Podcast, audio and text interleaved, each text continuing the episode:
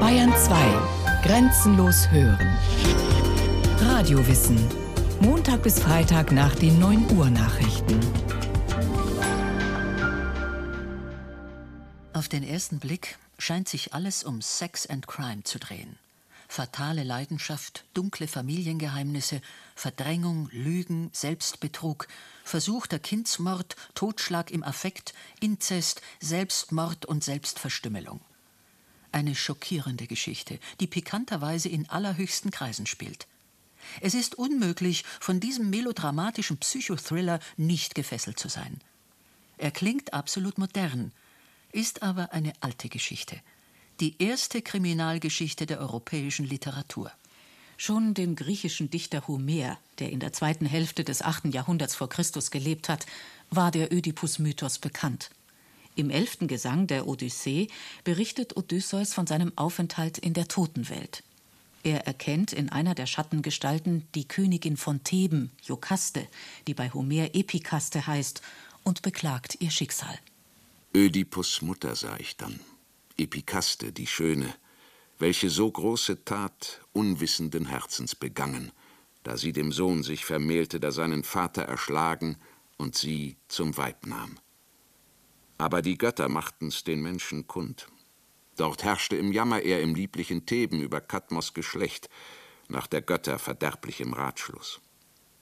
Aber sie stieg zum Hades hinab, dem mächtigen Pförtner, da sie ans hohe Gebälk sich knüpfte die tödliche Schlinge, als sie dem Jammer erlag, und ließ ihm Leiden und Elend viel, viel, wie es der Mutter Erynien rächend verhängten. Die drei Erynien, auch Furien oder Eumeniden genannt, verkörperten das Gewissen. Unerbittlich verfolgten die weiblichen Rachegeister jeden, der gegen die naturgegebenen Gesetze verstieß, und straften ihn mit Wahnsinn.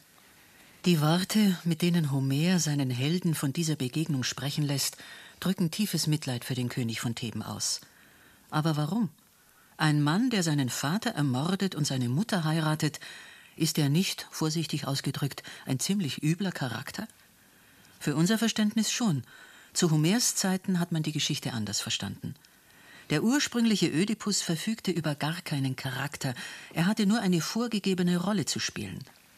Denn wie die meisten antiken Stoffe muss auch die Ödipus-Erzählung als politisch-religiöse Geschichte einer archaischen Ära verstanden werden. Der Ödipus-Mythos hat zunächst eine ausschließlich matriarchalische Bedeutung, die erst in späterer Zeit verloren geht, weil das patriarchalische Denken den Mythos jetzt für eigene Zwecke benutzt. Schreibt der Psychoanalytiker und Publizist Bernd Nitschke in seinem Essay Vom ewigen Kampf der Geschlechter. Er beruft sich auf den gegenwärtigen Stand der Mythenforschung und erklärt, dass es zwar nirgendwo auf der Welt ein Matriarchat im Sinne ausschließlicher Herrschaft der Frauen gegeben habe, jedoch die Existenz mutterrechtlicher Religionen nicht bezweifelt werden könne. Dieselbe Auffassung vertritt der Anthropologe Robert von Ranke Graves in seinem Werk Griechische Mythologie, Quellen und Deutung. Darin heißt es Das vorgeschichtliche Europa kannte keine männlichen Götter. Die große Göttin allein wurde als unsterblich, unveränderlich und allmächtig betrachtet. Sonne und Mond waren ihre himmlischen Symbole. Sie wurde auch Mondgöttin genannt, weil im frühen griechischen Mythos die Sonne dem Mond den Vorrang gab. Sie hatte zwar Liebhaber, doch nur zu ihrem Vergnügen, nicht um ihren Kindern einen Vater zu geben. Das Urmysterium war die Mutterschaft. Sobald aber der Zusammenhang zwischen Beilager und Schwangerschaft offiziell zugegeben wurde, verbesserte sich die religiöse Stellung des Mannes. Die Königin eines Stammes, gleichzeitig die oberste Priesterin, wählte aus ihrem Gefolge junger Männer den Liebhaber für ein Jahr, um ihn dann bei Jahresende der Mondgöttin zu opfern. So begann das heilige Königtum.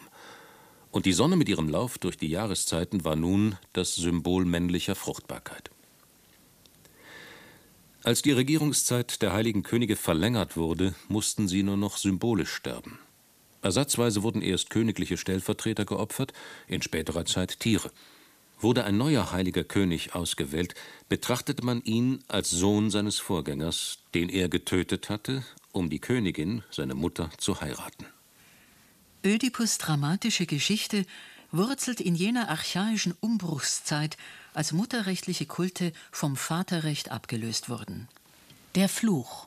Das Königshaus von Theben bestand schon in der vierten Generation, als König Laios von zwei Thronräubern vertrieben wurde und am Hof von König Pelops Zuflucht fand. Laios brachte Chrysippos, dem schönen Lieblingssohn seines Gastgebers, das Wagenlenken bei und machte ihn zu seinem Geliebten. Als die Fremdherrschaft vorüber war und Laios heimkehren konnte, entführte er den Jüngling nach Theben. Einige berichten, Chrysippos habe aus Scham Selbstmord begangen, andere sagen, seine Stiefmutter habe ihn umgebracht, um die Thronfolge für ihre eigenen Söhne zu sichern. Unabhängig davon betrachten die meisten Historiker seine Entführung als Ursache für den Fluch, der von nun an auf Laios und seine Nachkommen lag. Die erste Weissagung des delphischen Orakels. Laios regierte nun wieder über Theben und heiratete Jokaste aber sie bekamen keine Kinder. Deshalb befragte Laios heimlich das delphische Orakel. Die Weissagung lautete: Deine Kinderlosigkeit ist kein Unglück, sondern ein Segen.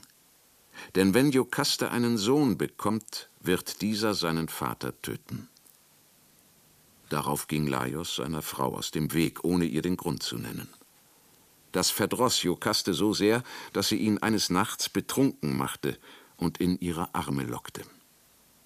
Als sie neun Monate später einen Sohn zur Welt brachte, durchbohrte Laios seine Füße mit einem Nagel und band sie zusammen. Dann befahl er einem Hirten, das Kind auszusetzen.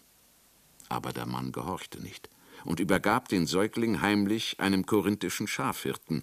Der brachte ihn zu seinem kinderlosen König Polybos und dessen Frau Merope. Sie gaben ihm den Namen Ödipus das heißt Schwellfuß, und zogen ihn liebevoll auf.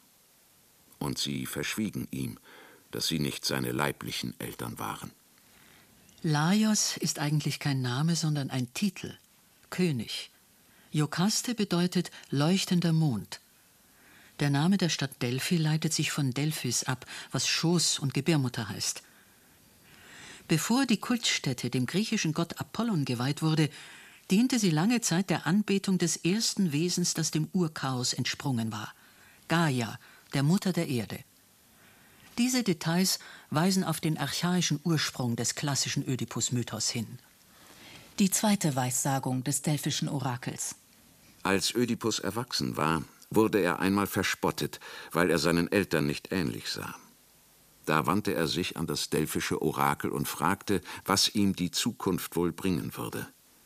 Hinweg von diesem Schreine, Elender, rief die Priesterin voller Abscheu, du wirst deinen Vater töten und deine Mutter heiraten. Ödipus, der seine vermeintlichen Eltern liebte, wollte kein Unheil über sie bringen. Er beschloss, nie mehr nach Korinth zurückzukehren und sein Glück woanders zu suchen. Theben wird von der Sphinx heimgesucht. Zur gleichen Zeit befand sich König Laios auf dem Weg nach Delphi, wo er das Orakel befragen wollte, wie er Theben von der Sphinx, die seit kurzem die Stadt in Angst und Schrecken versetzte, befreien könnte. Die Sphinx hatte den Kopf einer Frau, den Körper eines Löwen, den Schwanz einer Schlange und die Flügel eines Adlers. Sie gab jedem, der an ihr vorbeigehen musste, ein Rätsel auf. Wer es nicht lösen konnte, den erwürgte und verschlang sie. Bisher hatte niemand die richtige Antwort gewusst, und viele Thebaner waren von ihr gefressen worden. Niemand ahnte, dass das Ungeheuer von Hera, der Schutzgöttin der Ehe und Familie, zur Strafe nach Theben geschickt worden war, weil Laios den Jüngling Chrysippos seinem Vater geraubt hatte. Ödipus tötet Laios. Auf einem engen Kreuzweg zwischen Delphi und Daulis begegneten sich Ödipus und König Laios. Ödipus war zu Fuß unterwegs, Laios in einem Wagen mit Gefolge. Laios forderte ihn gebieterisch auf, einem Höherstehenden den Weg freizumachen. Ödipus aber rief, ich erkenne nur die Götter und meine Eltern als Höherstehende an. Wütend befahl Laios seinem Wagenlenker weiterzufahren. Er versetzte Ödipus einen Stockhieb, und ein Wagenrad verletzte ihn am Fuß. Da packte Ödipus ein gewaltiger Zorn, und er erschlug Laios und sein Gefolge. Nur ein Knecht konnte entkommen. Der Mythenforscher Ranke Graves deutet die Szene am Kreuzweg so. Die Ermordung des Laios stellt die rituelle Ermordung des Sonnenkönigs durch seinen Nachfolger dar. Er wurde vom Wagen geworfen und von den Pferden zu Tode geschleift. Ödipus befreit Theben von der Sphinx und heiratet Jokaste. Ödipus Weg führte nach Theben. In der Stadt herrschte nicht nur Furcht vor der Sphinx, sondern auch Trauer über den Tod ihres Königs. Gerade hatten die Thebaner erfahren, dass Laios auf seiner Reise von Räubern ermordet worden sei. Kreon, der Schwager des toten Königs, versprach demjenigen die Hand seiner Schwester Jokaste, der Theben von dem Ungeheuer befreien würde. Ödipus ging zu der Sphinx, die sich auf einem Berg vor der Stadt niedergelassen hatte, und sie gab ihm das Rätsel auf. Was läuft am Morgen auf vier, am Mittag auf zwei und am Abend auf drei Beinen und ist am schwächsten, wenn es auf den meisten läuft?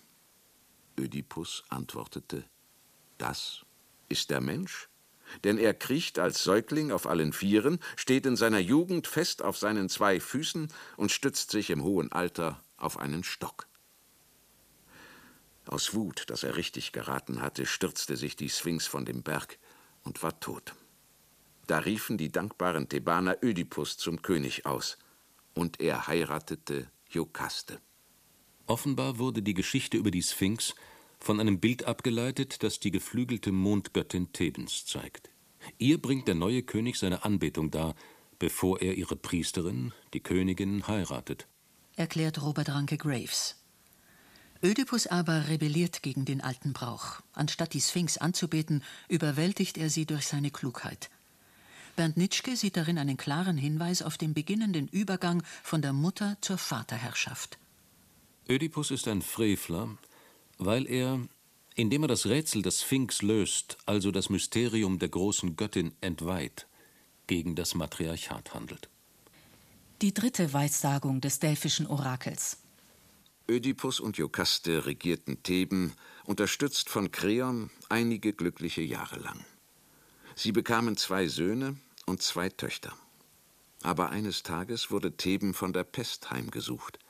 Kreon befragte das delphische Orakel, wie die Seuche zu bekämpfen sei, und erhielt die Antwort: Vertreibt König Laios Mörder aus der Stadt. Ödipus, der wie alle Thebaner nicht ahnte, dass das Orakel ihn meinte, verfluchte den Mörder und schwor, ihn zu verbannen, sobald der Schuldige gefunden werde. Die Wahrheit wird enthüllt. Wenig später besuchte der berühmte blinde Seher Teiresias den Hof von Theben und behauptete, den Schuldigen zu kennen. Er hat seinen Vater getötet und seine Mutter geheiratet. Wisse, Königin Jokaste, dass dieser Mann dein Gatte Ödipus ist. Alle waren empört und glaubten Teiresias nicht. Aber dann kam ein korinthischer Bote nach Theben. König Polybos war gestorben, und die Korinther wünschten seinen Sohn als Nachfolger. Ödipus lehnte ab, weil er aus Angst vor der delphischen Weissagung nicht bei seiner Mutter Merope leben wollte. Der Bote war jedoch jener Schafhirt, der einst den ausgesetzten Säugling nach Korinth gebracht hatte. Er bezeugte, dass Ödipus mit Merope nicht blutsverwandt sei und somit unbesorgt den Thron von Korinth einnehmen könne. Als Ödipus das hörte, fühlte er sich trotz des Grauens, das ihn erfasste, dazu getrieben, weiterzuforschen. Er machte den Hirten ausfindig, dem Laios einst befohlen hatte, seinen Sohn auszusetzen. Und er drängte den widerstrebenden Mann, die schreckliche Wahrheit auszusprechen. König Ödipus ist der leibliche Sohn von Laios und Jokaste. Die Verbrechen sind aufgeklärt. Der Ankläger hat sich selbst als Täter entlarvt. Aber hinter der hochspannenden Enthüllungsszene verbirgt sich noch etwas anderes. Bernd Nitschke. Die Eltern des Ödipus, Jokaste und Laios, symbolisieren ursprünglich das Paar der heiligen Königin und des heiligen Königs. Das Schicksal des heiligen Königs ist unter der Bedingung des Matriarchats misslich. Nach Ablauf seiner Regentschaft wird er der großen Göttin geopfert. Danach wird die Hochzeit der heiligen Königin mit dem Nachfolger des Getöteten zelebriert. Ein solcher legitimer Nachfolger des heiligen Königs, des Vaters, ist Ödipus. Wenn er sich an die Stelle des Laios bei der Muttergattin Jokaste setzt, so ist dies in älterer Lesart sein Recht und seine heilige Pflicht. Erst das spätere patriarchalische Denken wird ihm Vatermord und Mutterinzest vorwerfen. Das Ende der Geschichte. Jokaste erhängte sich aus Kummer und Schande. Ödipus stach sich mit der Nadel einer ihrer Schmuckspangen die Augen aus. Sein Onkel Kreon wurde wieder Regent von Theben und verbannte Ödipus, wie das Orakel es geboten hatte. Von den Erynien gejagt, irrte Ödipus lange Zeit umher, bis er in Attika seine letzte Zuflucht fand. Seine Tochter Antigone begleitete den Blinden bis zu seinem Tod.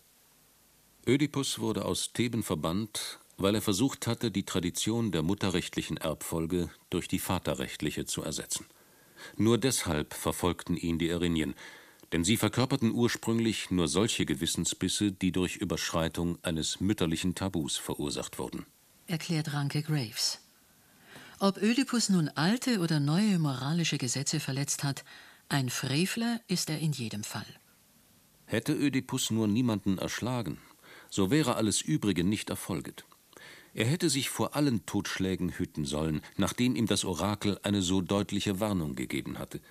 Denn er sollte alle Zeit gedacht haben, wie, wenn dies etwa mein Vater wäre? So urteilte im 18. Jahrhundert Johann Christoph Gottsched, ein bedeutender Schriftsteller der deutschen Aufklärung. Folgt man seiner Logik, drängt sich natürlich die Frage auf, wie ist es möglich, dass der vom Orakel gewarnte Ödipus eine Frau heiratete, die vom Alter her seine Mutter hätte sein können? Sigmund Freud, der Begründer der Psychoanalyse, fand vor 100 Jahren eine Antwort. Uns allen vielleicht war es beschieden, die erste sexuelle Regung auf die Mutter, den ersten Hass und gewalttätigen Wunsch gegen den Vater zu richten. Unsere Träume überzeugen uns davon. König Ödipus, der seinen Vater Laios erschlagen und seine Mutter Jokaste geheiratet hat, ist nur die Wunscherfüllung unserer Kindheit. Freuds Entdeckung des allgemein menschlichen, ins Unbewusste verdrängten Ödipus-Komplexes erregte einen Skandal.